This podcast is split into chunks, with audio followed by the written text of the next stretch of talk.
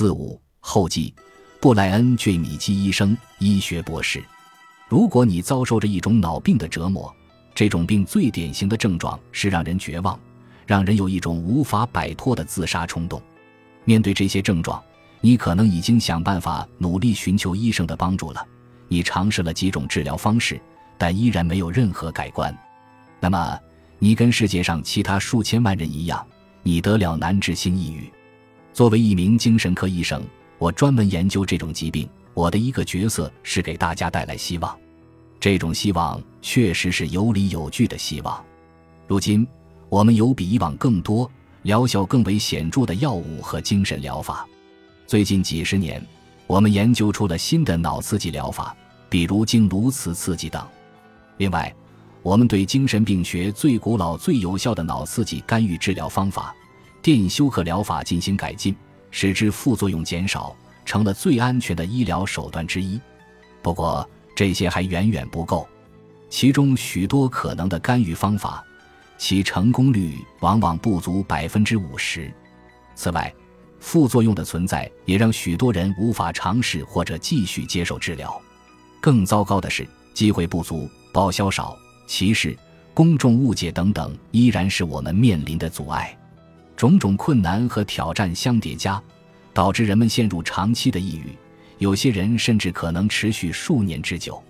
正是在这种背景下，包括我在内的许多科学家努力寻找新的治疗方法，企图开辟一个不同的途径。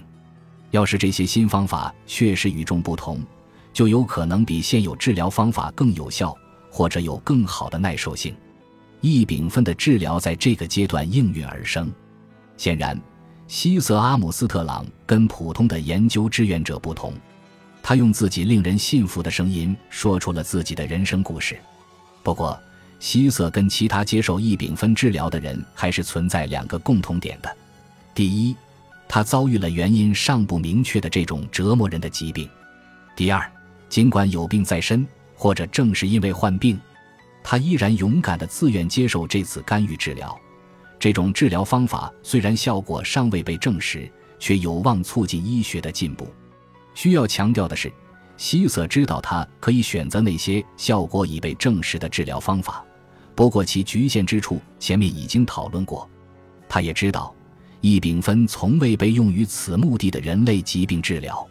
虽然我们团队有理由相信异丙酚或许会有抗抑郁的效果，但我们基本上靠的是自己的研究直觉。他还知道，虽然我们觉得这个程序相对比较安全。但仍然有一定的概率会引起严重伤害，甚至有死亡的风险。如果换做你，你会自愿参加吗？或许你会因为这有助于产生新的知识，将来某一天可以帮助他人而受鼓舞参加这项实验。可能你会愿意相信这个研究团队，相信这个科学组织，相信发起人。或许你可以冲破抑郁的牢笼，或者暂时的把抑郁推到一边。或许你可以在知情表上签字，勇敢地踏入未知的世界，就像希瑟那样。希瑟参加的研究或许是某种新的开始，但异丙酚对难治性抑郁的疗效依然是未知的。我们依然有很多工作要做。